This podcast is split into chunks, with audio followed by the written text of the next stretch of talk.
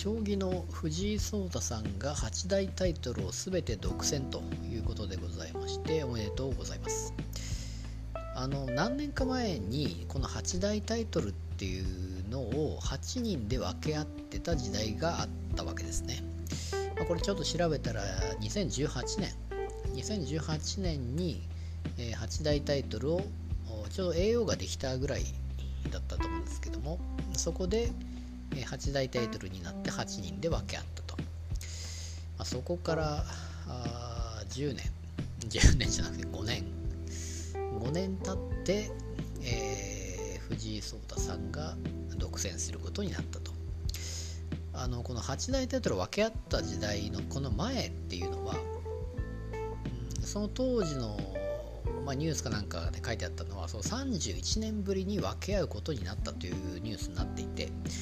つまりその31年前に7大タイトルだったのを7人で分け合っていた時代っていうのが1980年代にあったわけですよ。1980年代に7大タイトルを7人で分け合っていてでまあすぐに、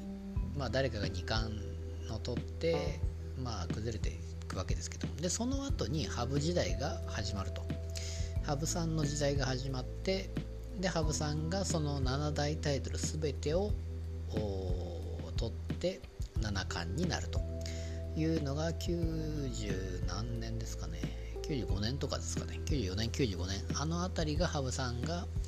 えー、七冠達成と。時期。で結局その7大タイトルを分け合っていた時からあまあ10年も経たないうちにまあ、羽生さんが全て奪ってしまったと。で今回は8大タイトルを分け合っていた時代からもう5年でですね、えー、藤井さんが全て取ってしまったと。独占してしまったわけですけども、まあ、この間え、っと羽生さんが7大タイトルの七冠だったのが95年とするとそこから20年20年20年ちょっとで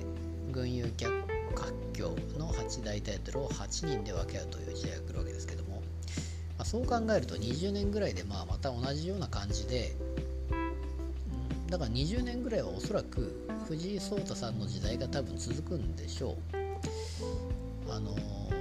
まあ、そうならないとまた若手が出てこないのかどうか、まあ、結構このコンピューターの使った、えーまあ、将棋っていうのがまあ、それで、まあ、どんどん活躍する若手がどんどん増えてくるとは思うんですけれども、まあ、そう考えるとだから20年ぐらいは藤井さんの時代が続いてそこからこの8大タイトルが分かれる時代が来るのかなというような感じになるのかなと思うんですけども、まあ、とにかくすごいおめでとうございますということでございます。まあ、羽生さんが七冠達成した時っていうのは将棋をやって1億円プレイヤーっていうのが確かそこで生まれたのかなと確か思っ面白いですよね将棋は。将棋面白いですけどもそれで、えー、食べていける方っていうのがいて。で1億円プレイヤーが生まれると。今だから竜王一番でかいのが竜王かな。ちょっと分かんないですけども。だから八冠達成っていうのはだいぶ1億円どころじゃないわけですよね今は。あの、まあ、今後も、まあ、タイトルが多分今後増えるのかどうかわからないですけども、えー、まあ、今後もこのあの藤井さんの時代が続くのかなとちょっと思っております。